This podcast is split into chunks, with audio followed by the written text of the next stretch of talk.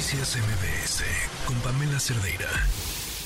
Le agradezco muchísimo a Gabriel Gutiérrez, integrante de la Red Gay Latino y especialista en temas LGBT. ¿Cómo estás, Gabriel? Gracias por acompañarnos. Pamela, gracias a ti, gracias al auditorio por la invitación. Pues qué decir en un momento como hoy, ante estos hechos, ante las más recientes también declaraciones de las autoridades. Terrible, terrible, porque son los costos de la de la homofobia, de la LGBTfobia. Eh, más allá de lo que las autoridades de la Fiscalía y la Secretaría de Seguridad de Aguascalientes han declarado, eh, pues nada más hay que meterse a las redes y ver el dolor, eh, lo lastimado que están las poblaciones de la comunidad LGBT.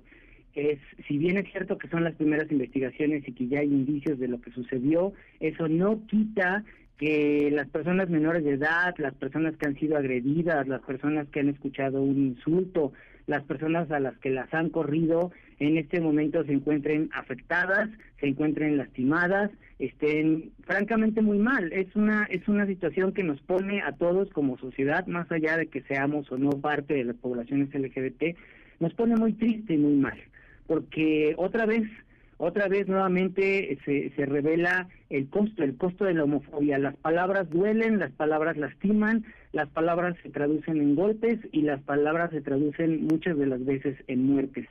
Eh, más allá de todo, de, de si fue homofobia internalizada, de si fue algo que se salió de control, es un hecho que la muerte de, del magistrado y de su pareja eh, nos afectan como, como colectivo a la sociedad y a las personas que somos de la diversidad sexual. Oye, ha llamado la atención que hay um, convocatorias en distintos lugares del país el día de hoy. Estaba yo revisando la última la última convocatoria y ya son prácticamente todos los estados de la República. Hay incluso estados en donde en más de una ciudad, por ejemplo en Veracruz, en el puerto y en Jalapa hasta y va a haber, están convocando a un Twitter Space a las 11.30 de la noche para que no haya pretextos en donde, bueno, pues las, las, las comunidades, las poblaciones de los colectivos LGBT se van a reunir, si no se pueden reunir de manera física, a las 11.30 de la, de la noche va a haber un Twitter Space, pues para hablar de esto que está sucediendo, de esto que nos está conmocionando. Eh, justo platicaba yo con, con alguien más, el sábado pasado hubo una manifestación eh, en memoria de las personas muertas por LGBTfobia. Fue muy poca la convocatoria, fue muy poca la gente que se enteró. Evidentemente el caso del magistrade pues es súper mediático, evidentemente va a haber más gente, pero lo que quiero decir con ello es que apenas estábamos recordando a, a las 300 y tantas personas fallecidas por LGBTfobia y hoy, hoy tenemos otro caso. Esto es terrible, se dice, aunque hay estudios que ya están revelando cosas contrarias, que México es el segundo país con más crímenes de odio por LGBTfobia.